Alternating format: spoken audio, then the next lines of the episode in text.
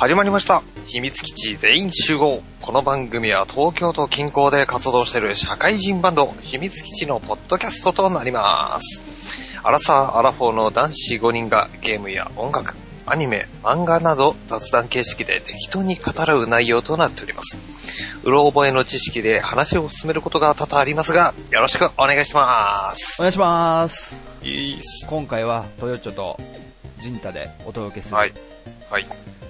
この二人は大体ゲームです。大体ゲームです。ということでね、パーソナリティを紹介します。おはい、リーダーのジンタです。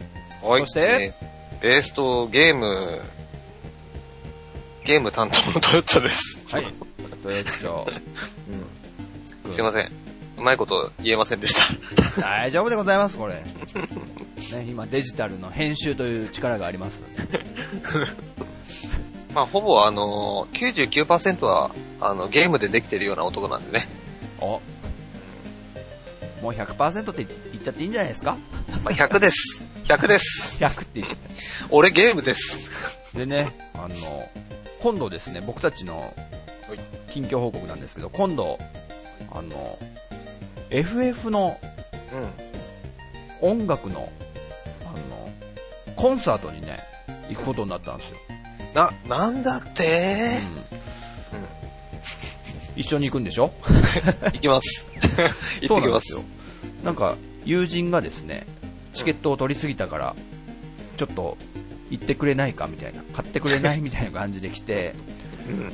俺、ファイナルファンタジーだったら全然楽しそうだから、ちょっとトヨッチョどう？っつったら、行く行く行く行く行くっつって。ね。で、うちの奥さんも一緒にね、うん。3人で行くことになりました。はい。あの、5月に、ゴールデンウィークにやる、フォースターコンサートっていううん。やつだったかな。なんかゲーム音楽の祭典みたいな感じで、うん。4年に、4年に1回のなんか結構一大イベントみたいで。結構著名なゲーム音楽家の方々がね、来るらしいですよ。うん。うん。下村陽子さん。えー、パラサイトイブ、キングダムハーツ、本当？ねスーパーマリオ RPG、ストツ あ、そうだそうだモンハンじゃないや。ストツも入ってたな。そうか。な方とか、カプコンスクエアを経て、現在フリーだって。ん。あとね、三田さんっていううん、クロノ、クロノトリガーの音楽とか、おううん、やってる方もうん。出たりとか、まあ、はいいろいろ結構たくさん来ると。その中で僕たちは、あの、ファイナルファンタジーの、えー、上松さんがね、参加される、そう、コンサートに行ってこようと。うん。うん。結構楽しみですね、これ。ねえ、楽しみだね。何気にやっぱり、FF も音楽いいからね。そうだね。俺はもう、ほぼ、ほぼほぼサントラ持ってるからね。おお、それはすごい。4、5、6、7、9 っていうなんか変な 並びなんだけえ、ど、6も持ってんだね。6を持ってる。6でもあんま好きじゃないようなこと言ってなかったっあのね、好きじゃないことはないんだけど、けうん。FF のその辺シリーズ見てみると、その、うーん、まあ、し下の方というか、まあ、なっちゃうかな。まあ、でも嫌いではないよ。うーん。うん。ケフカとかね。はいはいはいはいありましたね。いいキャラしてるよね、みんな。全然似てないな、これ。笑い方が特徴なね、ゲフカう。ん。はい。そんなコンサート行ってきますと。はい。あれ、そういえばでも、あれじゃない？最近、キャリーパミュパミュの曲が FF っぽいって話題になってなかった？え、本当に？問題があるって曲があるんですけど。そのイントロがうん。FF の戦闘のあの、おでんでんでんでんでんでんでんでんでんでんでんでんでんでんなんですよ。おこれはね、わざと、多分、プロデューサーの中田康隆さんがやってんじゃないのかなと。お結構、なんか、そういう戦いを挑んでるわけじゃないですけど、ちょっと喧嘩越しな歌ですからね。キャリーちゃんがなんか、ね、色恋沙汰でいろいろ、なんかニュースとかに上げられて、それに対してキャリーちゃんは結構、もうそんなの勝手にやらしてよみたいなはい。怒りをですねぶつけたような歌になってるんで、おそこで FF の戦闘シーンがね、引き合いに出されたんじゃないですかね。なるほど。はい。な感じで、はい。それでは行ってみましょうか。はい。秘密基地全員集合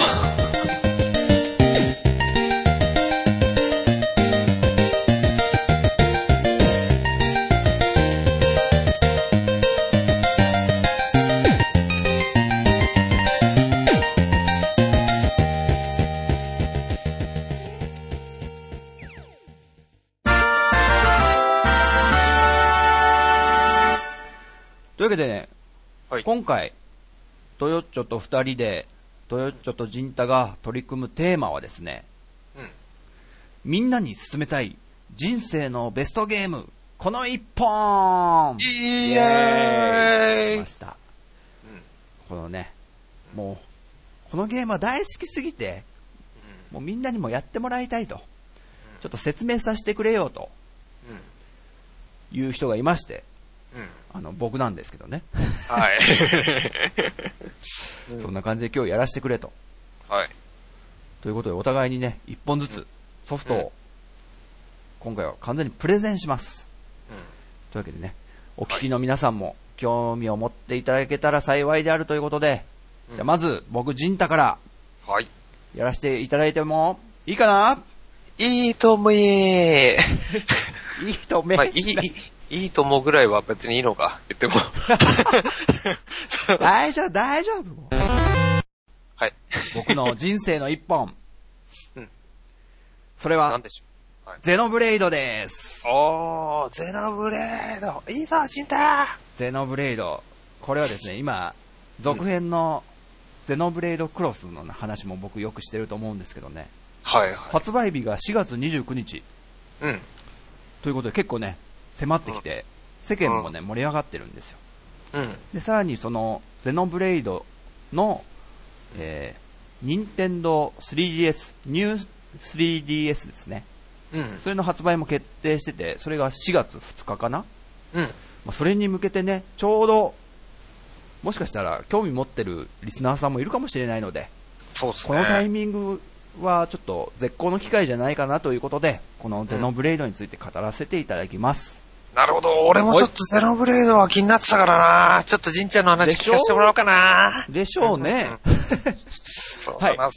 ゼノブレイドとは、はい、任天堂 Wii でうん。2010年に発売されたオープンワールドの日本製 RPG です。おー、2010年。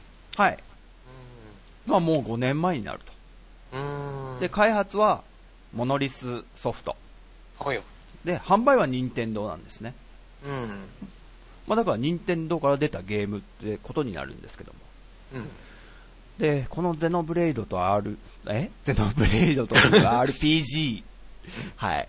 僕のね、個人的な感想をちょっと3つ言わせていただきます。はい。はい。このゼノブレイドですね。まず、やり終えて、うん。本当に楽しかった。そう思えたんですよね。うん。、で、日本の RPG は、いろいろ言われてるけど、まだまだ終わってねうん。うん。そんな風に思いました。うん。で、二つ目。うんえーこのゲームやり終えて、うん。もうすぐ2周目始めちゃったんですよね。これ、ちょっと最近の僕のゲーム離れ的な。情熱がちょっと薄れてる感じからすると、ちょっと珍しかったんですよね。うん。あの、小学校の頃にやったドラクエ2とかはもうすぐやり始めたりしたんですけど、おー。なかなかそういう熱意がなかったんですけど、もう楽しくって、もう一回やりたいって思ってすぐ始めてしまったと。おはい、そんぐらいのゲームだー。うーん。最で RPG とかだと、ん？なかなか、RPG とかだと、最近だとなかなか難しいよね。そうなんだよ週見すぐっていうのは。と。ねで、三つ目。えー人生のベスト RPG って僕の中であったんですけど、ほいほい。もうそれが、このゼノブレイドに上書きされました。おー。そんぐらい、もう気に入ってしまったと。おちなみに、あ、来た。ちなみに、今までのベストは、うん。ゼノギアスってゲームだったんです、僕。ゼノじゃない、ゼノじゃないですか、もう。ゼノつながりですね。うん。これは、ちなみにドラクエと FF はちょっと置かしていただいて、うん、うん。それ以外の RPG って感じでちょっとうん。採点なんですけど、あれは別格なんで、ドラクエと。うん。それ以外でもう、本当に大好きだったのがゼノギアスなんですけど、このゼノブレイド、まあその正当な流れを組んでるんですけど、うん。もう、見事に楽しませていただきましたと。おうで、何回か言ってるように、このゼノブレイドの続編のゼノブレイドクロクロスをやりたいがために、Wii U を買っちゃったと。うん。そんぐらいのゲームであるという。だからね、最近なんか RPG とかちょっと時間かかるしもういいよとか。言ってる方々にでもぜひ、ちょっとね、手に取ってもらいたいと思ってる RPG です。うん。さて、このゼノブレイド、ちょっとざっくりとうん。紹介させていただきますね。はい。えーまず、その、フィールドが広大であると。うん。で、オープンワールド RPG っていうのがね、今はもうメインになりつつありますけど、うん。もうまさにオープンワールドなんです。うん。それを日本の会社が作り上げたということでね。はい。はい。で、いわゆる洋芸がね、得意としてるのを日本のメーカーが作ったんですけど、そんなオープンワールドの RPG を、もうとっても日本人らしく、うん。そして昔ながらのね、RPG をね、好む日本人のためにうん。作ったらこんなようになりました。はい、ゼノブレイド一丁上がりみたいな。そんな感じで作られていますね、これは。日本人向けうん。というか。っていうのは、うん。もうストーリーがですね、うん。超王道のうん。青臭いなんか少年漫画のようなストーリーで、はい。はい。でキャラクターもね、いわゆるもう定番のお約束パターンも満載。展開のね、うん。話の展開とかも。でもね、やっぱそれが、なんか日本の RPG らしくって、あでそれを、なんか今の技術で作ってオープンワールド化したらこうなりましたよっていうぐらいのうんスケールであると。あ。はいよ。はい。そんなゲームですね。うん。若干なんかね、登場キャラがうん。FF10 とね、すごい被るんですよ。うーん。なんか FF10 は例えば T だって主人公がいて、うん。で、ワッカっていうこう相棒みたいのがいるじゃないですか。うん。で、ヒロインがいて、みたいな。うん。で、アーロンっていうちょっとかっこいい侍みたいのがいるいたりとか、うんすっごい似てんの。なるほど。でも、うんでもそれが、それこそ王道。やっぱそういう、ね、うん。まあ、ジャイアントスネ夫とかじゃないですけど、はいはい。そういうパターンってあるじゃないですか。うん。そういうゲームだよと。なるね。ほど。はい。で、このゼノブレードがね、世間にどんぐらい評価されてるのかっていう、どれくらい人気があるのかっていうのを説明するとですね、うん。はい。まず、日本ゲーム大賞2011、おえ優秀賞を取ってます。おー、素晴らしい。あと MK2、マーク2っていうレビューサイト知ってる？でしょ？うん、知ってる。あれってなかなか評価上げるのって難しいと言われてるね。ちょっと特殊な評価システムらしくってさ。うん。うん。そこで、あの、S ランク取ってます。おー。ちなみにすごいな。そう、すごいでしょ？あんま見ないんで、あの、MK2 では。うん。ちなみに Wii で他に、えー S 取ってるのは、うん。ゼルダのトゥワイライトプレイプリンセスと、あと、マリオギャラクシーぐらいなのかな。はあ。そこに並んで、ゼノブレイドは S を取ってなるる。はい。であと人気的に、あスマブラの 3DS 版出たじゃないですか、この間。ほど。うん。そこにこのゼノブレイドの主人公のシュルクがはい。登場したんですけど、うん。えーあの、使用キャラランキング、スマブラの、おシュルクが1位になってるんですよ。ええこれ結構人気あるんじゃねえのっていうね。ー、すごいね。すごいでしょ。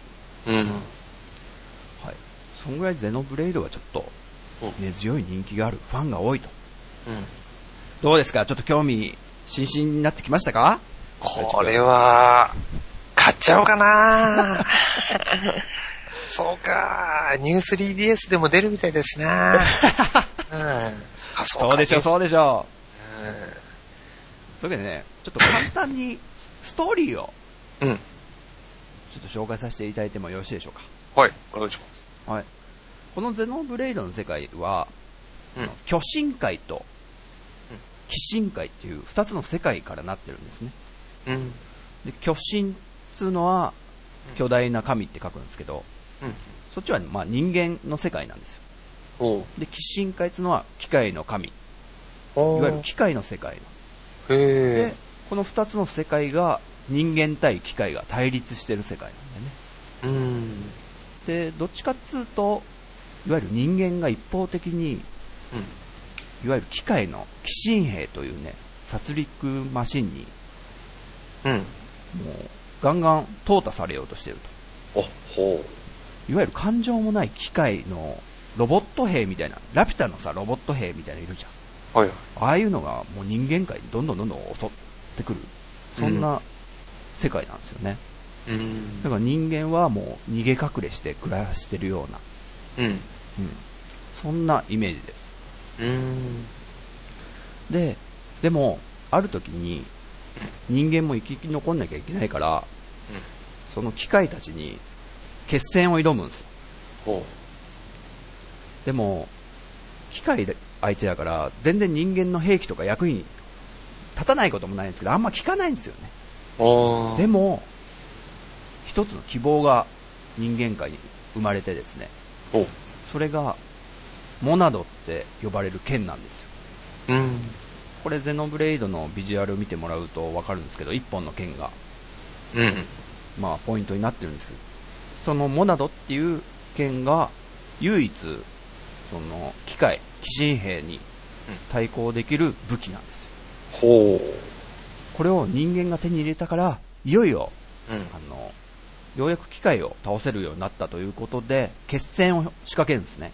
うん、で、英雄ダンバンっていう男が、うん、これがね、アーロンみたいなやつなんですけど、うん、もしくは FF8 のラグナみたいな、ちょっと挑発でね、うん、それがモナドという剣を使って、うん、その機械のロボットたちをもう殲滅させたと。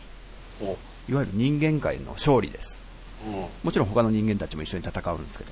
うん、で、いわゆる鬼神界を滅亡させた。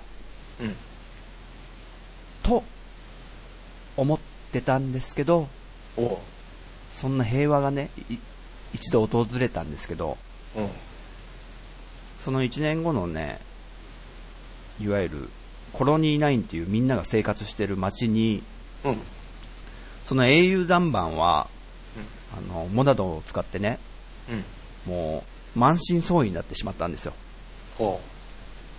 そのモナドを使うことによってもう自分の身を削るぐらいに、なかなか、なんつうの、操作が難しくてですね、使いこなすのが。はい。でも、その、主人公のシュルクが、そのモナドを研究してるんですよ、実は。うん、なんで機械を倒せるんだ、このモナドという剣は。うん、で、その反面、実はそのモナドは人間は切れないんです。えー、うん、不思議でしょ？うん。だからそれ、もうなんで今、こういう剣が生まれたんだろう。どこ、どこにあったんだろうっていうのを主人公のシルクが研究してるんですよ。はい。ちなみに主人公のシュルクは、あの、ティーダみたいなやつです。なるほど。漫画で言うとね、翼くんみたいな感じ。キャプテン翼の。うん。ボールは友達だとか言ってるようなね。モナドは友達だっていう。そうそうそうそう。で、どっちかというと、研究に没頭するようなやつだから、うん、あんま運動神経とか得意な方ではないと。運動神経が高い方ではない。そんな主人公です。はい、そんなコロニーナインでみんなが生活してる中、うん、平和が終わりを告げます。うん、全滅させたと思ってた、うん、鬼神兵たちが襲いかかってくるんですね、コロニーナインに。でも、ボッコボコにやられるんですよ。ロボット兵がなんか空から、ふやーって、ーラピュタのあのロボット兵みたいのがさ、来る感じ？はい。ロボット兵と戦うために、なんとかね、こう、モナドでダンバンが戦おうとするんですけど、もう彼は満身創痍だから戦えないと。そこで、主人公のシュルクが、モナドを持って戦い始めようとした時に、うん。覚醒するんですよね、急に。おう。うん。それはどういうことかっていうとですね、うん。未来が見える力をね、突然手に入れるんですよ、シュルクが。ええ ほそれまでは使えなかったんだよ、モナドなんかもう。う。うん。使いこなせないの、みんなこう、暴れちゃって、剣が。えーバーンそうそうそう。でも、ダンバンだけは、なんとか力を抑え込んで使いこなせてたんだけどね。うん。でもその、シュルクがいざって時になって、手に握ったら未来が見える力を手に入れたと。ほで、それを駆使して、なんとか鬼神兵たちを追っ払ったと。うんでも、倒した、1年前に倒したはずの鬼神兵たちがなんでまだ生きてるんだと。う。うん。とか、あと、このモナドは何のためにあるんだろう。とか、そこら辺の謎を知りたくって、あの、シュルクたちは冒険に出るって話ですね。おー。なるほどね。なん機械、機械の兵器たちを追って戦いを挑むっていう話か。うん。うん。ちょっとその、モナドが気になるね。でしょ？うん。ちなみにこれ最強装備なんですよ。あ、そうなんだ。うん。っていうか、もう、なんつうんだろう、いわゆるドラクエ5でいう、天空の剣最初から持ってたでしょ。パパスが。あ、そうなんだっけそうそうそうそうそう。持ってた最初からもう最強装備として存在するけど、要は使いこなせないから、うん。その力はまだ発揮できてない状態なんじゃないかという始まり方ですね。うん。ちなみにこの全体的なストーリーなんですけど、うん。モノリスソフトが何回か任天堂に持ってったらしいんですよね。こんな感じでちょっと作ろうと思ってるんですけどって。お何回もダメ出しされたらしいですよ。へー。いや、ここもこうした方がいいんじゃないですか、みたいな。うん。だから結構練りに練られて、うん。うん、かなり、もう最後までシナリオも秀逸です。かなり楽しいです。おー。はい。あとね、他にも、うん戦闘が楽しい。うん。うん。これ大事だよね。そうだね。いわゆる、あの、駆け引きのある戦闘システムで、うん。あの、フィールドを歩いてるモンスターがそのままシームレスで戦闘に入ると。で、洋芸の MMORPG のようなうん。システム。うん、で、FF12 っぽいらしいんだよね。俺、ちょっとちゃんと覚えてないんだけど。はいはい。これトヨッチョ前も言ってたと思うんだけど。うん。で、あと、3人パーティー、うん。基本は。うん。で、戦い方は、自分のキャラだけ移動させて、他の2人は、もう AI で自動で戦ってくれるうん。と。うんうん。そういう戦い方ですね。ああ、なるほど。で、いわゆるオートアタックで、うん。まあ、主人公シュルクなんでシュルクを操作するときは自動でもう敵に近づいたら勝手に剣を振ってくれるんですようん。でもその中でアーツっていう技をうん。自分で選択してコントローラーでねうん。叩き込むと敵にうん。それによって大ダメージを与えられるはい。みたいなうん。ただ俺も最初それだけで戦ってたんですけど適当に必殺技打ってたら勝てんじゃねみたいな。でもだんだん戦い方覚えてくると例えばもう一人相棒のラインってやつがいるんですけどキャラクターが、うん。そいつがいわゆるヘイトを稼いでくれるうん。いわゆる敵の目を自分に向けさせてくれるうん。っていう技をすごい使うんですようん。っってことで、敵が全部ラインの方に向いて、おらおら、こっち来いがこっちにいるぞみたいに挑発するんですよ、もう。うん。声出して。うん。その間にこっそり自分のシルクがですね、うん。敵の後ろにこっそり回り込んで、バックスラッシュって技を決めるんですね。うん。とか、そういう戦闘ができるほうほうほと。うんうんうん。あとは、こう、連携でう。うん。敵を転倒させることもできるんですね。うーん。転ばすが、そう、まず、ちょっとよろめかせる技を使うんです。ほうほう。で、その次の人が、転倒させる技を使うんです。で、最後に、気絶させる技を使うキャラをお、だいたい3人別々の技持ってるんで、うん。それを連携させてやると、さらに大ダメージが与えられて戦闘が楽になるよと。おーだんだん、そう、やってるうちにそういうのが決まって楽しくなってくるんですよね、戦闘が。うん。うん。うんで、ちゃんとその AI も、うん。それを把握してく使ってくれると、その技を。へえ。今だ、シュルクとか言ってくれるし、喋ってくれるし、おー今よろめいてんぞとかさ、うん。声優さんたちもガンガン戦闘中に喋るへえ。と。うん。で、そう、途中、もう序盤に出てくる中ボスで、うん。もうただ真っ向から言ってるだけじゃ勝てない敵が出てくるんですよ。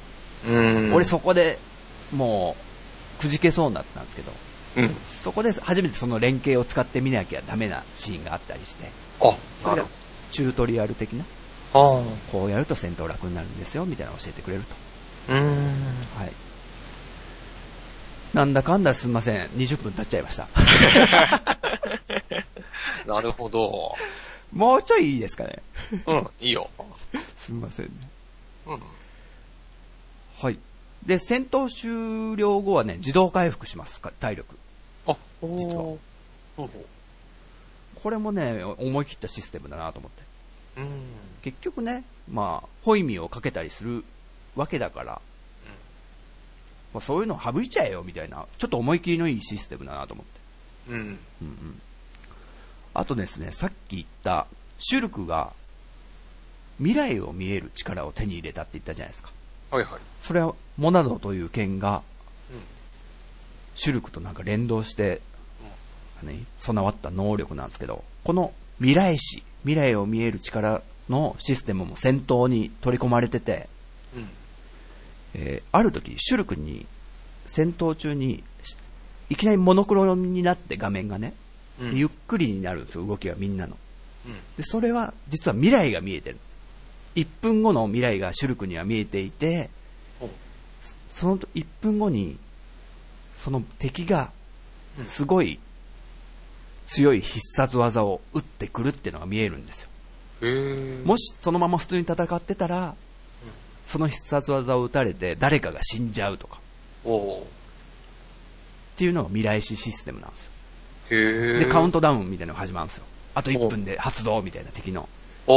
それを、でもシュルクは知ったわけなんで、う。うん。プレイヤーとして僕たちはそれを打ち砕かなきゃいけない。その未来を。で、例えばどうするかっていうと、その敵をうん1分後にひっくり返ってたら撃てないじゃないですか。ああ、なるほど。例えばそういう風に戦略を立てるとかね。うん。うん。例えば、気絶状態にさせておくとか。まあいろいろ、いわゆる未来を破るという力というか、楽しさ。それがこの、なんかストーリーにも繋がってるんですよね。うん。うん。みんなで未来を掴むんだっていうこの少年漫画みたいな、うん。ちょっと臭い感じなんだけど、はい。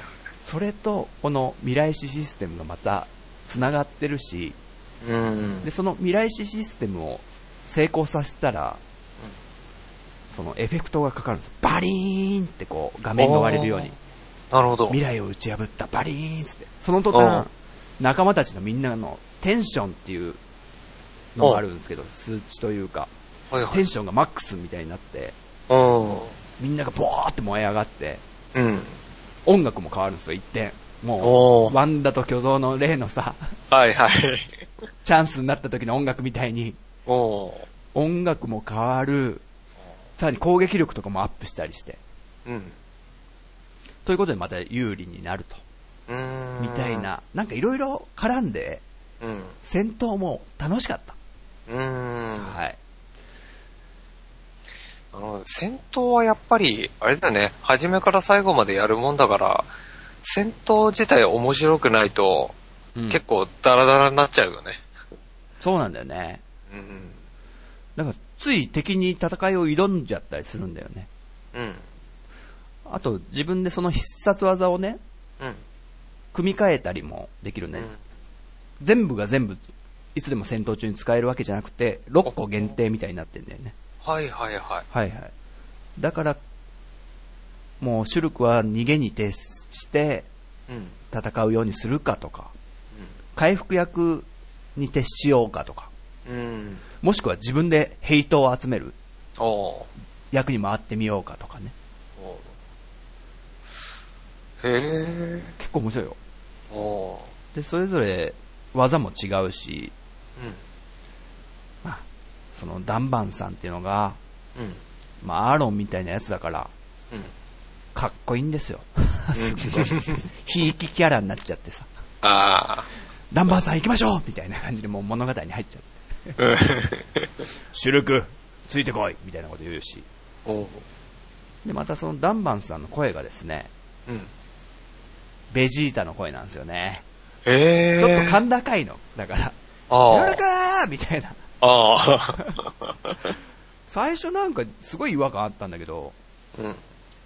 ベジータの声だって知った途端にもう、好きになっちゃって。あ、そう、ベジータか、とか。ああ。はい。へえ。はい。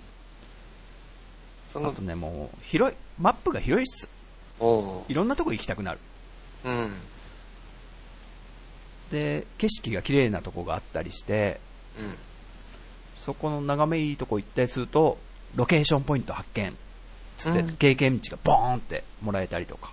おーだからいろんなとこに行って見ることも楽しいし、おーそこでしか取れない、あの、レアアイテムもあったりとか、うん。世界を探すのも楽しい。そして音楽がうん。最高です。おーいいっすね。いいっすよ。音楽が重要ですからね。重要ですね。あの、みんなで決めるゲーム音楽ベスト100っていう、うんなんか、そういうネットダウンの知ってる？サイトが。なんか聞いたことある。うん。それ毎年やってるんだけど、そこのゼノブレードの曲も常連で、結構上位に入ってたりとか。おーちなみに1位とかがなんか星のカービィとかだったりするんだけどね。お、へえうん。ちょっとカー意外な。ビィか。うん。人気あるみたいでね。おーで、音楽の中でちょっとね、うん。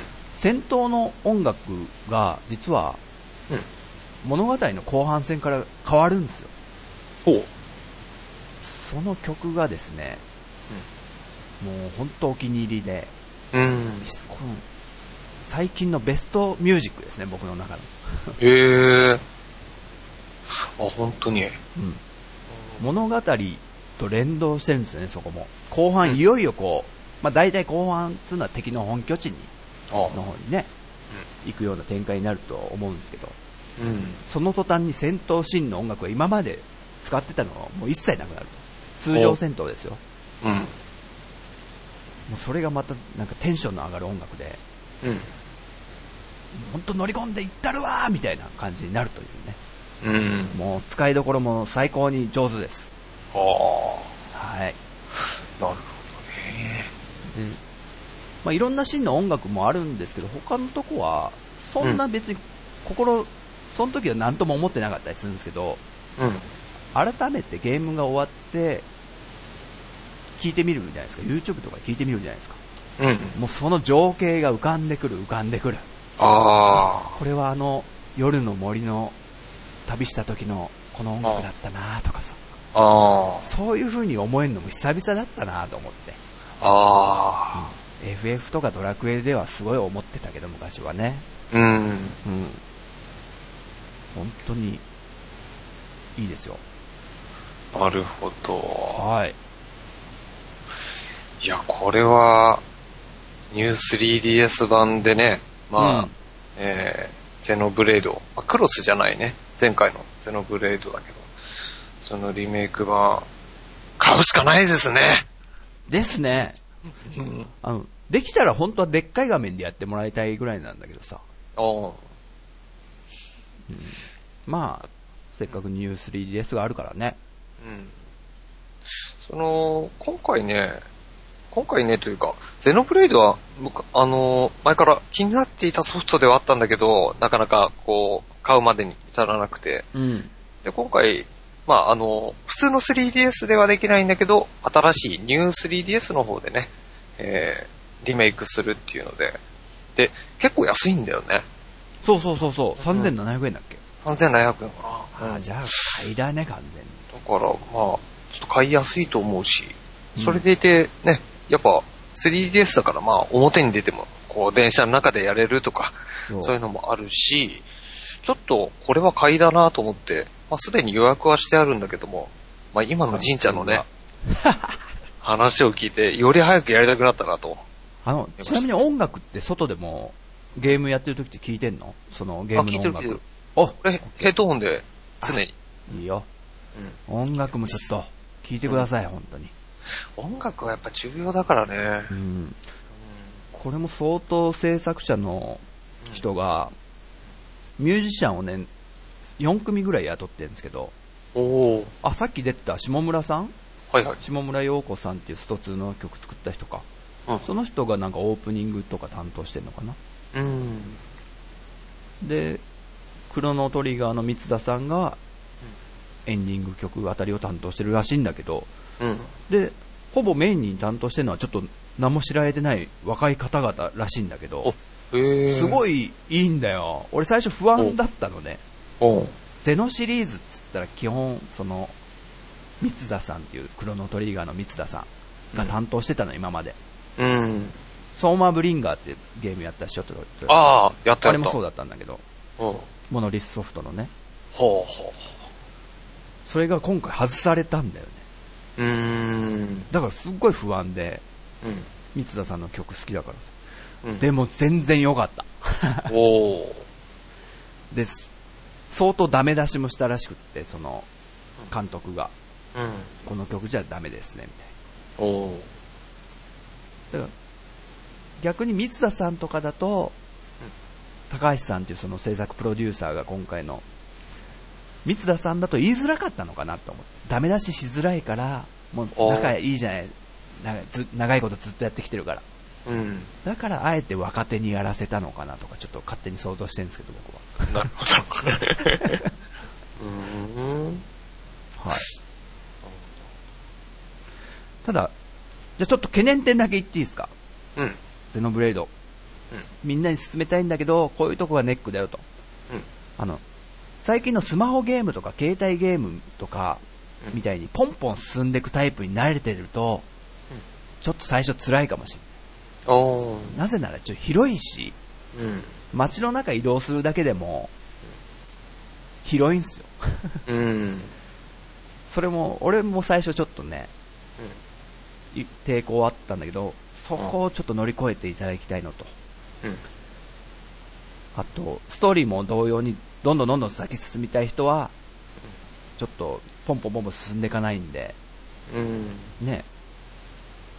まあ、とにかく、広いから、次の街行くのにも、時間かかるし。うん。で、あとさっき言ったように、ストーリーが昔ながらの、日本の RPG 的な、王道的展開なので、うん。それが苦手な人には向いてません。うん。うん。ああんまストーリー重視しないで今、楽しんで、洋芸のね、RPG とかってあんまそういうの深く、ストーリーがないとかいうの多いと思うんですけど、うん。うん。それが苦手な人は向いてませんと、王道が。あと、あ、言ってもね、Wii の SD 画質なんで、うん。これはちょっと 3DS のゼノブレイドを見てもわかるけど、ちょっと荒いと思うんだよね、画質が。うん。ポリゴンとかもね。うん。そこも、まあ、昔のゲームだから、ということで、うん目をつぶっていただきたいと。うん。うん。で、あとね、俺クリアまでにうん。95時間かかってます。おー。かなり手応えがあるゲームなんで、うん。そこも、ちょっと覚悟して、うん。腰を据えてやってもらえたらとうん。思いますね。どんなに急いでも多分、そんぐらいかかると思でもあれだよね。その時間分、じんちゃんは、面白いなーと思いながらずっとやってたわけう。だかずっとやったね。ら。で、いつの間にかそんな時間になってたっていうだけだからね。うんうんうん。それだけなんかのめり込める、長く遊べるゲームって、いいと思いますよ。そうなんですよ、本当に。このゼノブレードやってる人みんながい言ってるんですけど、うん。うん。あの、ゲームの中に時計あるじゃないですか。何時間プレイしたっていう。はいはい。それが99時間、99分で、カウンターストップしちゃうんですよ。あ、そうなんだ。なんでそうしたのってみんな言うんですよね。ああ、絶対確か100時間とか超えるから、に。おうなんでそうしたのっていうのはみんな共通。みんなそんぐらい楽しいんだよって100時間以上。うん。はい。というわけでね、このゼノブレイド、僕がゲームへの気持ちが離れ始めてた時期に、久々になんか子供に、子供の頃ゲームを楽しんだように戻った、夢中で遊べた RPG でした。うん。うん。ありがとうございます。はい、この世界観にもね、どっぷり入り込んだんで、うん。キャラクターもね、非常にいいんで、うんぜひ、最近熱くなれる RPG お探しで未プレイの方、やってみてはどうでしょうか？はい。長くなっちゃってごめんなさい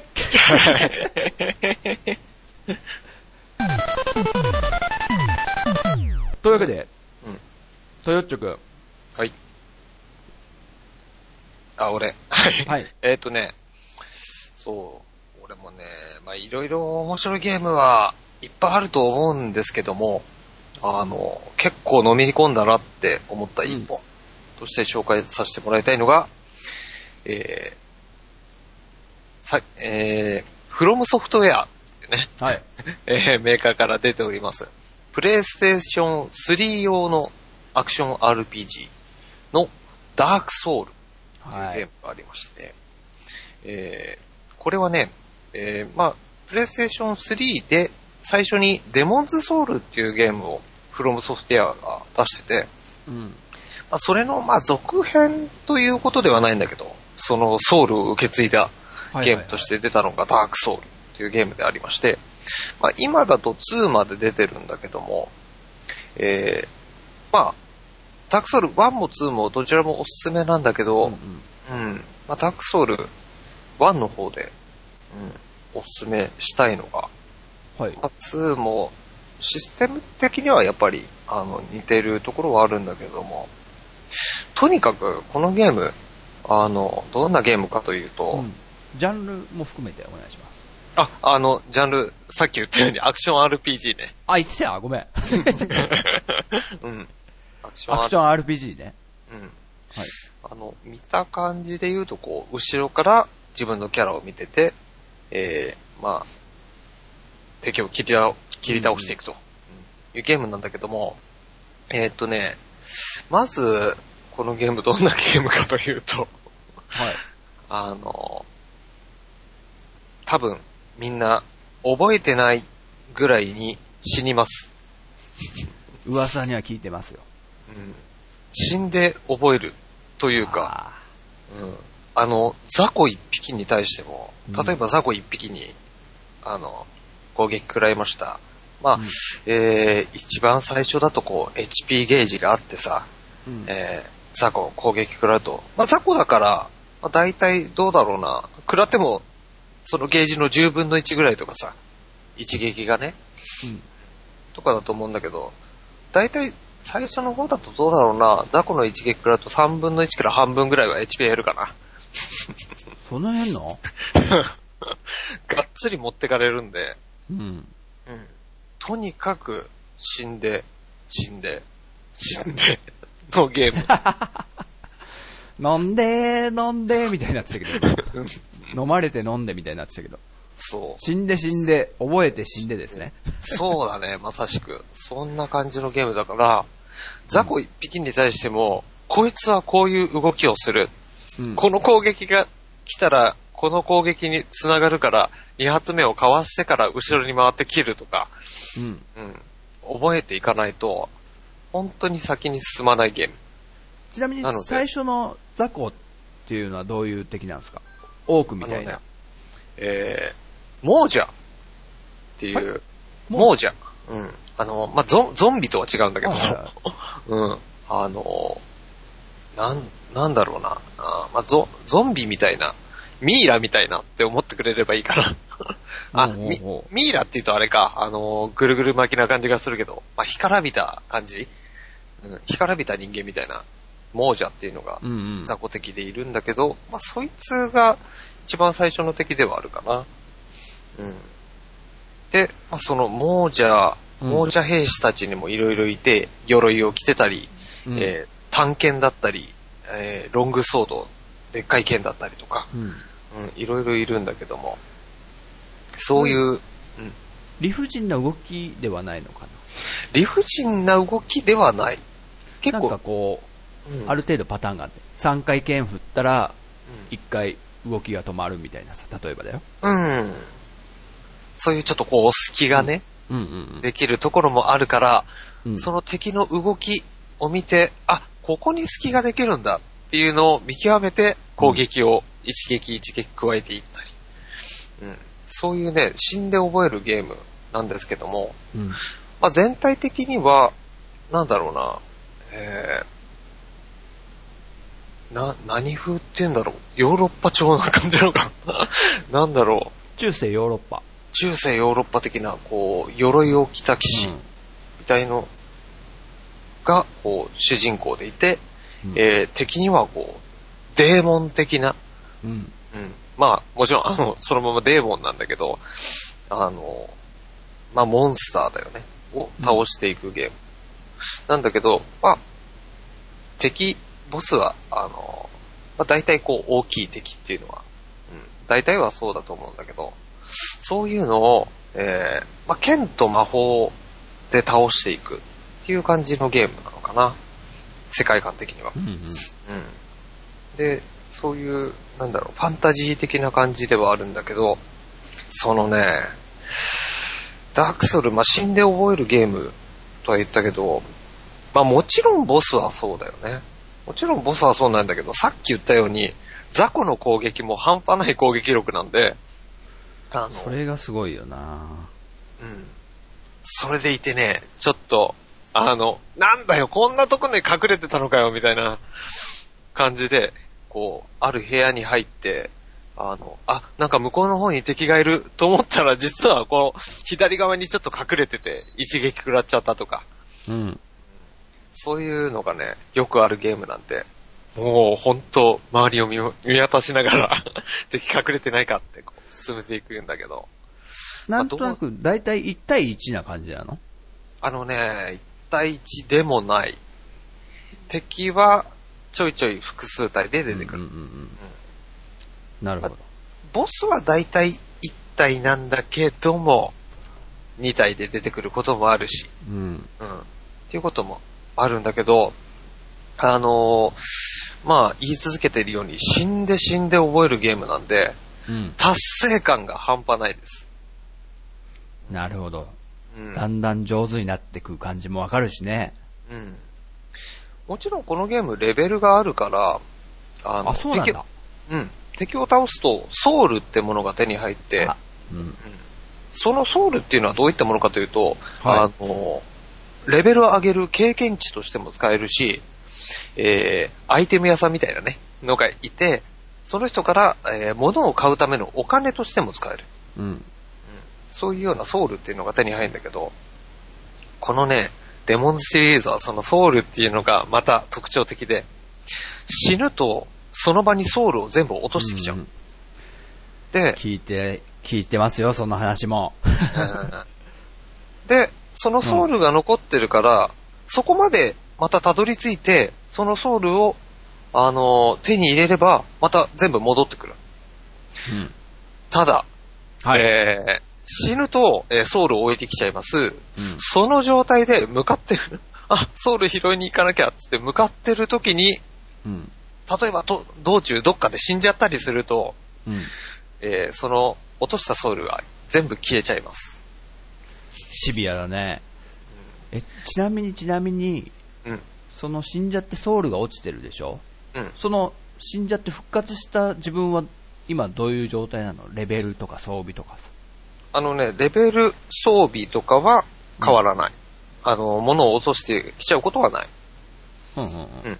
なんだけども、えー、ダークソウルはね、一回死ぬと、さっき言ったけど、亡者っていう状態になっちゃうの。ああ自分が。そうう。ーん。うん。そのゲーム、ダークソウルはもうなんだろうな、死っていうのができないゲーム。まあ実際にはうー。ん。なんで死ぬと亡者化しちゃうっていうゲームで。うん。で、亡者になって、えー、何が変わっちゃうかっていうと、例えば HP が減っちゃうとか、うん。HP の最大値が減っちゃうんだよ。うん。うん。とか、あの、例えば人間の状態だと、あの、オンライン繋いでれば、助っ人として、友達をこう召喚して一緒に攻略できたりするんだけど、亡者だとそれができないので、人間に戻らなきゃいけない。うんうん。で、ダークソウルだと人間性っていうアイテムがあって、えー、人間性どういううんどういう字？あと、性別の性だね。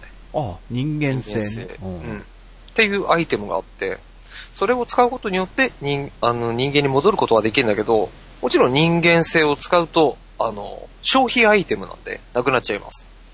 うんうん。まあ、そん、すっげえ貴重っていうわけじゃないんだけど、まあ、ある程度しかやっぱ人間性は入手できないので、うん。まあ、その使うタイミングとかにも、あの、気をつけなければいけないと。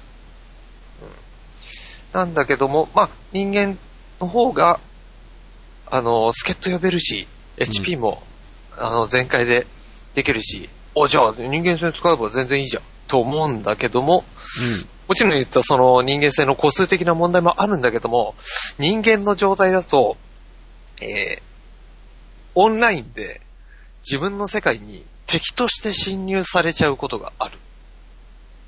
ほだから俺が、えー人間としてこうゲームやってたら、ジンちゃんが、うん。俺の世界に敵として侵入してくるっていう可能性があるんだよ。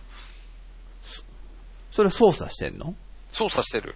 あ、そうなんだ。うん。ジンちゃん自体が、ジンちゃんのキャラをはいはい操作して、まあ俺の世界にうんうんうん。敵として入ってくると、俺はそのジンちゃんに殺されちゃう可能性がある。うん。ただ、さっき言ったように一回死んで亡者化してると、その侵入はないんだよ。うん。そこが利点か。うん。うん。利点であり、えーメリット、デメリットのね、うんうん。あるんだけども、まあ、もちろん、そのね、助っ人呼べば、強い人呼べば、一緒にね、うんその、侵入してくる人も倒せるし、うん、いい面もあるんだけれども、ただまあ、えーそういうね、しまあ、一応侵入されちゃうリスク、その強い人が入ってくるかもしれないからね。うんうんうんうん。まあそういうリスクもあるよという感じで。でね、やっぱりボス。ボスがね、あの、一キャラ一キャラ、結構個性があるから、うん。その一体一体の動きを覚え、あ、ここに隙がある攻撃だ っていううんタイミングを覚え、倒した時の達成感がね、やっぱ半端ないんですよ、このゲーそうだね。なんか、話聞いてるとさ、ム。ボスに勝てる気が全然しないんだけど。うん。うん。だって雑魚でそんな強いんでしょ？うん。そうなんだよ。超強そうだね。うん。で、例えばさ、あの、ジンちゃんが紹介してくれたゼノブレイドだと、まあ、うんもちろん装備もいろいろあると思うんだけど、例えばそこで重量の、あ 重量のこととか考えないよね。考えないね。うん。ただ、この、まあデモンズソウルからそうだけど、ダークソウルは、例えばさ、やっぱりガチガチの鎧着て、あの、でっかい剣でぶった切れば、うん、強えぜ、と思うんだけども、うん重い鎧を着ると、その重量が、ちゃんと、あの、反映されるから、動きが重くなっちゃう。とかうーん。下手するともう重すぎる装備だと走れなくなるからすっごい遅い速度でしか歩けないとか、ほうほうほうほう。うん、なっちゃうので、その辺重量のことを考えながら、あ、あの、もちろん武器もね、武器も重量あるので、武器と防具の重量を考えながら戦わないと、えーまあサクサクも動けないし、うん。だから、もう上手い人たちだと、鎧は基本つけません。うおマジで？動き重くなるから。うん。で、えー、ある程度の、えー武器とかで、こう、ズバズバ切って倒していく。うん大体上手い人だとそんなプレイをしてるかな。え逆に、やっぱ、裸というか、何も装備してないと、ほんと俊敏になるの？うん、そうだね。結構早いです。へなんだけど、やっぱりね、鎧つけて、あの、回避するローリングとかも、あの、よくドッスンって呼ばれてるんだけど、あの、重量ガッチガチにしちゃうと、ローリングがドーンって重いんだよ。すっごい遅いの。もうなんだろう。ふあの、裸だと本当軽やかに、くるっと普通に回るんだけど、それが、あの、回避とかもうまくできなくなっちゃうから、そういう面でやっぱり裸装備っていう、裸装備っていうのもおかしいけどね。そう、まあ装備が軽い思いで、いろいろやっぱり自分のキャラの動きが変わってきたりもあある。うん、そういうのも考えながら、まあ進めていかなければいけないんだけれども、うん。ただね、本当に、えー、達成感は半端ない。うんうん。うん。あのーさっきも言った通り、もう何遍も何遍も死んで覚えるゲームなんだけど、うんもう昔だったら本当にもうそんな、ね、何遍も死んでたらもう嫌になっちゃうし、うん。うん、やめてたと思うんだけど、このデモンズソウル、ダークソウルっていうゲームたちが、うん。あの、なんだろう、達成感の、ほんと半端ない達成感の喜びを、あの、味わわせてもらえたので、うん。ほんとね、このゲームは、おすすめです。で、バランス的にもう勝てそうってとこまで感じさせてくれるのかな？もう一回ね行かなきゃってなるってことはなんか、ね、自分にとってうん得なことというか、あるわけだからね。うん。うん。あのね、絶望しかないです。ほうほうほうほうほう。あのね、本当に、心折れる人は速攻折れると思う。俺、そう、結構ね、このゲーム興味持ってて、うん。あの、レビューをすごい見たことがあるから、うん結構知ってる、そういう話。知ってるというか、それでもなんかハマってく人たちを大勢見てきたというか。あのー、なんだろうな。まあでも言ってみれば、うん。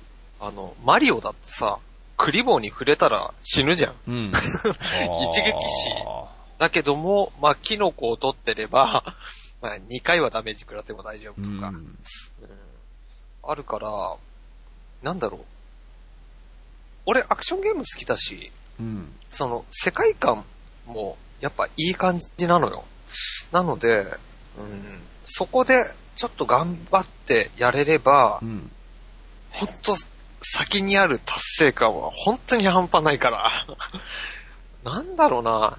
一、一、一面のボスを倒すって、なんだろうな。そこまででもないというか、おー、押し倒したぐらいで終わると思うんだけどう、ん。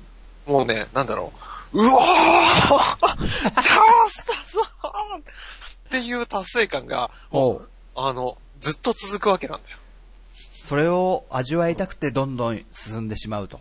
そう。次はどんなボスなんだろう次はどんな攻撃で俺を殺されるんだろうっていう、変なね、ワクワク感もあったり。うん。なんか、普通ないと思うんだよね。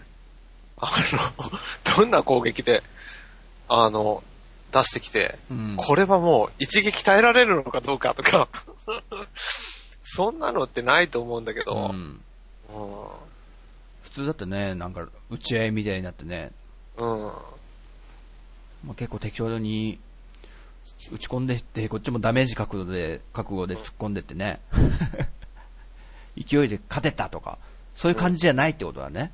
うん。なんかね、戦略を立てる楽しさあって、そん、なんだろうな。アクションゲームってそこまでないと思うんだよ。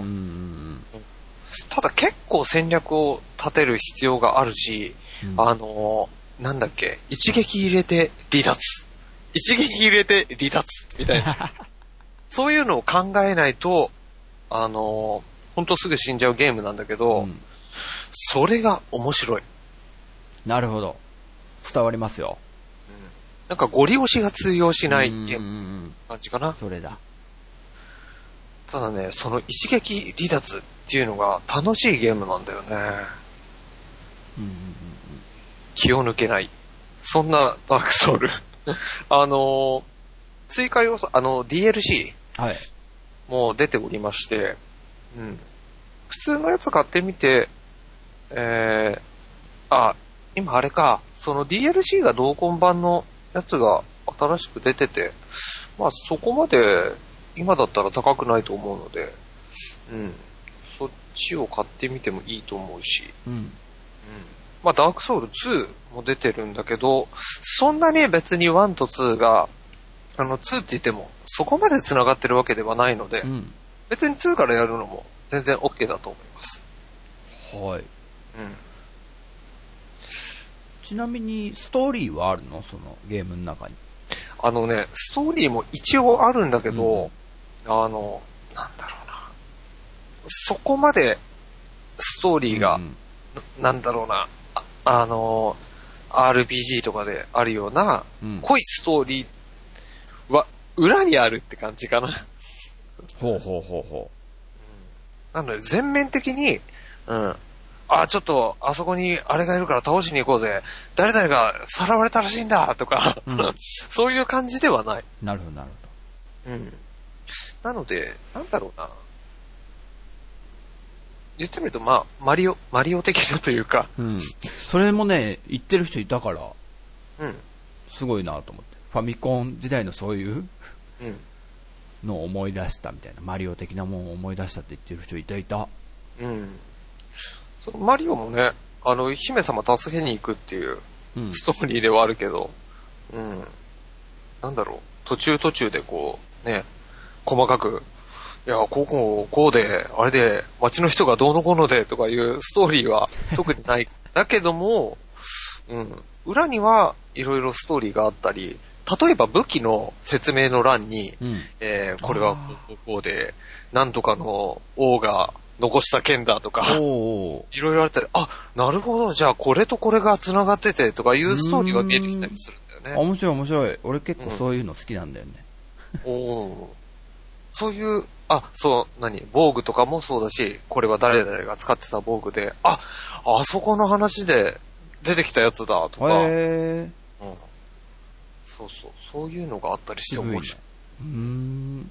あと、物によっては、ボスの、えー武器が手に入ったりとか、ボスの防具が手に入ったりとか、うん。で、その防具の説明を見ると、あ、このボスはこうこうこういう理由があって、あの、この位置にいたんだとか、うーん。いろいろ見えてきて面白いんだよ。すごいね。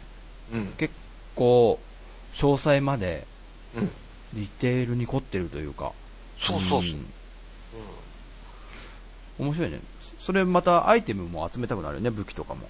うん、そそれも楽しみの一つとしてさ、そううんいう読み物的なものとして、う。うん。奥を、物語、物語物語の奥を知りたい場合というか、うん。うん、いいね。うん。で、その、さっき言った、あの、DLC のね、はい。うんえー、アルトリウス・オブ・ジ・アビスっていうやつが、えーダークソウルの方だと出てるんだけど、うん。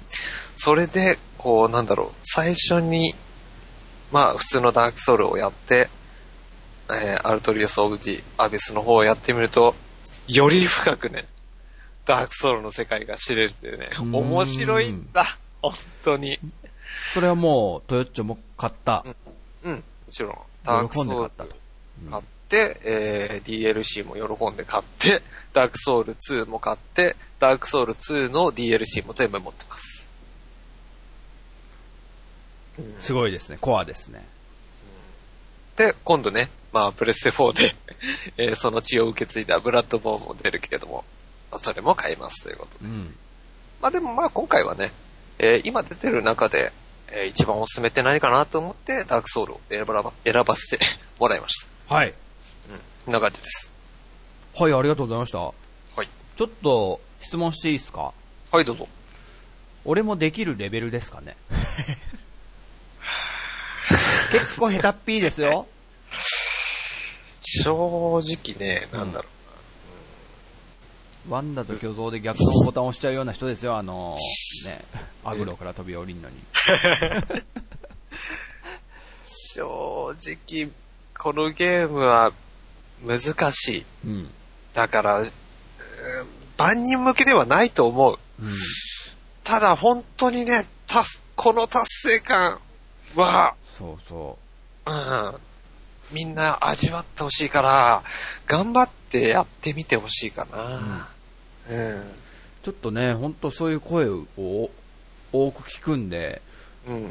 多分積みゲーリストに入ってると思うんですよ、このゲームも。おー。うん。うん。でね、あともう一個いいですか、はい。あのね、その、ソウルを置き去りというか、置いてけぼりになるみたいな話とかうん。聞いて、うん。僕はあるゲームを思い出しましたよ。おウィザードリーというゲームを。おあれって、うんファミコン版のやつやったんですけど、うんすごいシビアなゲームで、うん。まあ、地下迷宮に入っていく RPG なんですけど、うんまあ、6人パーティーね。まあ、RPG だからジャンルは違うんだけど、うん。例えば地下探索中に全滅したら、うん。普通どうなります？普通のゲーム。まあ、ドラクエ、FF、まあ、街に戻って、うん。セーブポイントからとか。うん。ね。ウィザードリーは、全滅するとどうなるかっていうと、うん。その場に置き去りです。死んだ状態で、6人が。あ、6人ともその場でもう、死んだままだ。死んだまんま。で、どうするかっていうと、新しいパーティー組み直して、救出しに行かなきゃいけない。あ、え？主人公さえ？主人公というか。主人公さえ。あーあ、だから、あれだ、ドラクエで、うん。ドラクエ3でルイーダの酒場でパーティー作って、行って、ああ、死んじゃったっつったら、ルイーダの酒場でまた、また作ってアッサラームぐらいまでね、育てて、うんアリアハン脱出してロマニア行ってとか、うんってことですよ。へえ。シビアでしょ。うん。で、しかも、うんその死んじゃってる状態の6人は、うんまあ、貴重なアイテムとか持ってるかもしれないんですけど、持ってたら、下手したら盗まれたりとか、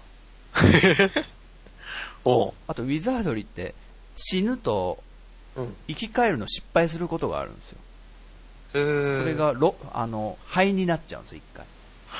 ほで、肺から復活失敗すると、う。うん完全にロロストするんですよ。キャラが。消える。は本当の死ですよね。っていうぐらいにちょっとシビアなゲームなのね。だから、直前にリセットとかするわけだけど、みんな。うん。本来、楽しむんだったら本当その全滅を味わわなきゃいけないんだけど、それがなんかその、魂を、うんまたその場所に取りに行かなきゃいけないみたいので、おちょっと通じるもんがあったなと。そうだそのね。シビアさ。で、それが楽しいって人いるわけだから、ウィザードリーフリークってすごい多かったんだけど、昔。うん。うん。あと、もう一個ね、ウうんィザードリーに似てんなと思ったのが、うん。装備が軽い方が、うん。なんで動きが速いみたいな。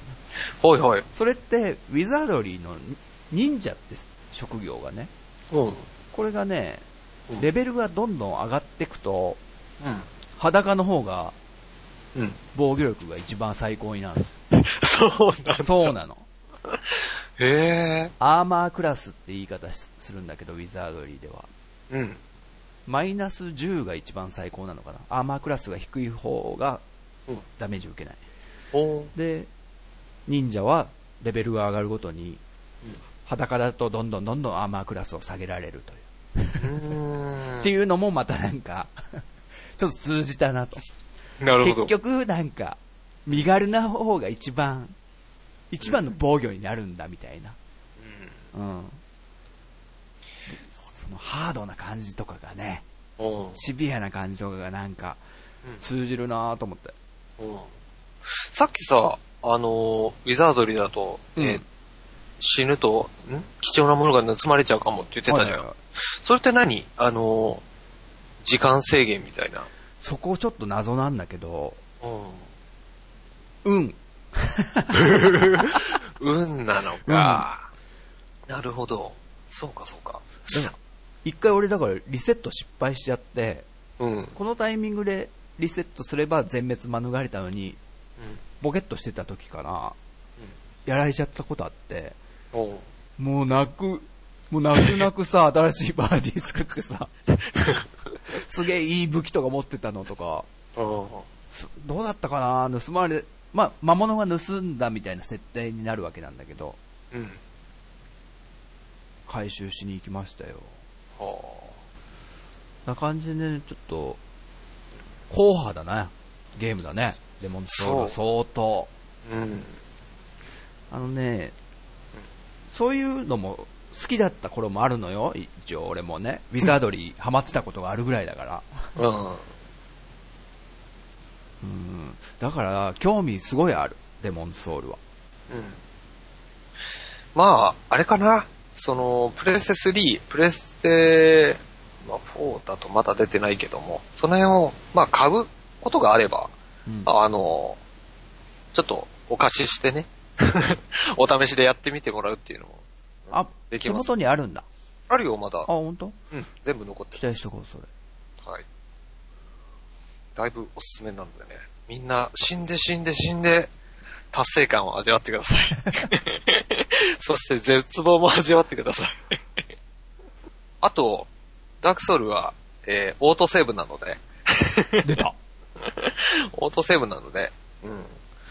あー、ボスちょっとやられちゃった。ちょっと一回やり直そう。っていうのは聞きません。はいはいはい。うん。それもウィザードリーに通じますよ。おー。あれはオートセーブなんで、あの時代に、ファミコン時代に。あ、そうなんだ。うんオートセーブなんだ。そう。すごいな。うん。なのでね、そういう面でも、死ぬか、生きるか、ロストするか、取り戻せるかっていうね、おー、かっこよく締めた。そんなゲームですよ。わかりました。ぜひね、はい。この回を聞いてるリスナーさんも、何かね、おすすめのゲームとか、ありましたら、お便りくださいはい、お待ちしておりますお待ちしてお。ります。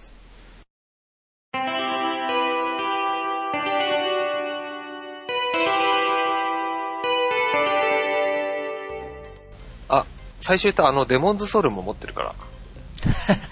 ただね、あの難しさ的には、あのね、なんだろうな、デモンズが一番難しいかな。うーん。俺一番最初にデモンズをちょっと手出して、心折れたんだよ、一回。で、やめて、で、ニコ生をやり始めて、えっと、デモンズから復活したんだっけな、ダークソウルからか忘れたけど、そこでなんか、まあ、みんなが応援してくれたり、まあ、うんうんあの、冷やかしが入ったり、いろいろあったけど、なんかそんな感じで、なんか頑張ってやって、えー、クリアしてっていうのが、始まりだったって感じだったかな。なる俺も一回心が折れたぐらいのゲームだから、ほど。うん。結構難しいよ。ダメかもな、俺。いやー、話しましたね。はい。個人個人が。まだあるっしょ、いろいろ。でも、そうだね持。ち玉というか。ありますよ。あるよね。またやりましょやろう。こうやってね、あの、まとめ上手になっていくはずだから。う。そうだね。そう。それもなんかね、上手になりたいなっていうのがあって。そうっすね。はい。ちなみにですけど、今、ゼルダの伝説、トヨッチョに借りてる神々のトライフォース2、うん。うん。詰まってます。えー。本当に、ほんと詰まってるの。でも、あの、ヒントお化けみたいのがいるんだけど、うん。それを聞いちゃうとおもし面白くないなって何回か聞いたことはあるんだけど、あえて今自分にね、そこだけは自分で解いてみせると。頑張ってる場所があるんですけど、ちなみに闇の神殿ってとこの、あの最後の大ボスの部屋の鍵をね、うん。その部屋にあるのは分かってるんだけど、あ取れないって場所があるんだよ、どうしても。あ。はいはい。これむずいわ。ああ。頑張ってまーす。仕掛けがいっぱいあるからね。頑張って。そう面白いよね、ほんと。これもさすが、ゼルだ。ねな感じでやってると。はい。はい。ちなみになんか他に紹介したいので、パッと思いつくのあります？あのね、さっきパッと思いついたのが、えっ、とね、ニーアレプリカント。お、なんか知ってるぞ。ありまして。これもね、ダークな、ダークなというか、うーん、救いのないゲームというか、あの、ストーリー的にはね、結構ね、あの、心に来る、ある意味心に来るというか、心が折れそうになるというか、うん。感じの悲しいストーリーだったりするんだけど、おすすめのゲーム、これはなるほど。面白い。じゃあまたその、プレゼンタイムの時に、ね。よろしくお願いします。はい。僕はね、うんあの、サウンドノベルのうん。街はい、はい。とか、あとその続編の428もね、うん。渋谷ですか。はい、はい。そのあたりを攻めたいかなと。うん。うん。その辺、ジンちゃんジャンルだからね。ジャンルだね。はい。そのあたりもじゃあ、リスナーさん楽しみに待っていただけると嬉しいです。おい。では、通常例の？はい。締めを。はい。はい。えーこの秘密基地全員集合では、リスナーの皆さんのご意見、ご感想をお待ちしております。えーメッセージは番組内で全てご紹介させていただきますので、どしどしはいお送りください。全部紹介します。全部紹介しますよ。はい。一言でも紹介します。はい。えー送り方ですが、秘密基地ブログ内のお便りフォーム、もしくはツイッターの秘密基地アカウントに直接リプライ、もしくはハッシュタグ、秘密基地全員集合、えーをつけて、えーツイートしてくださると、えー僕たち大喜びでございます。はい。えー秘密基地はひらがなでね、書いてください。はい。はい。これ、みんなこの原稿を読むときに、みんな飛ばすんですけど、うん。僕たち大喜びでございますって書いてありますけど、ね。あ、大喜び、あ、本当だ。これ、コウスケくんも、ミッチーさんもね、うん。流しましたね。なんか変だなとは思ってたんだよな。そう。みんな多分、感覚で読むんだよ。もう絶対そうだろうなと。大喜びだろうなと思って。すごいよね。保管しちゃう自分で。人間の脳ってそうできてるらしいよ。そうそううんね、言葉発してなくても、何文字か抜けててもね。うん。あの、多分秘密基地とかで、あの、火と地の最初と最後の文字が、あの、あると、えーその文字数で勝手になんか、真ん中が入れ替わってても、うんなんか勝手に秘密基地って呼んでるらしい。例えば、ひつみ基地とかなってたとしても、秘密基地って呼んじゃうらしいよ。へなんか前テレビでやってた。ー先入観なのかな？先入観もあるんだろうね。自分の今まで、うん。こう、溜め込んできた単語？うん。のどれかに当てはめる、みたいなうん。のもあるのかな？あるっぽい。それから文章、文章になってても、そうしちゃうらしい。うんんすごいですね。人間の脳も。ね。僕たちのね、噛んでるとこもそうやって皆さん脳で保管してくれてるとね、幸いでございますというと。幸いでございます。あと、iTunes のレビューもですね、もしよかったら書いていただけると嬉しいです。その、ポッドキャストのうちの秘密基地のレビュー。そうそうそうできるそね。う。なんかそれもランキングとかにちょっと影響してんのかどうかは知らないんですけど、おー。もうちょっとね、もうちょっとこう、目立つ位置に入れたらな、嬉しいかな、みたいな。そうですね。上位に食い込んでいきたい。そうです。な感じで、今日は、はい。ジンタとトヨッチョがはいスカイプでお届けいたしました。はい。あ、なんか違うな、この終わり方、いつもと。なんか違うね。この終わり方違うぞ。うん。じゃあお相手はって、お相手はってね。お相手は、秘密基地のジンタと、はい。トヨッチョでした。はい、それではまた次回秘密基地全員集合、お楽しみに。バイバーイ。バイバイ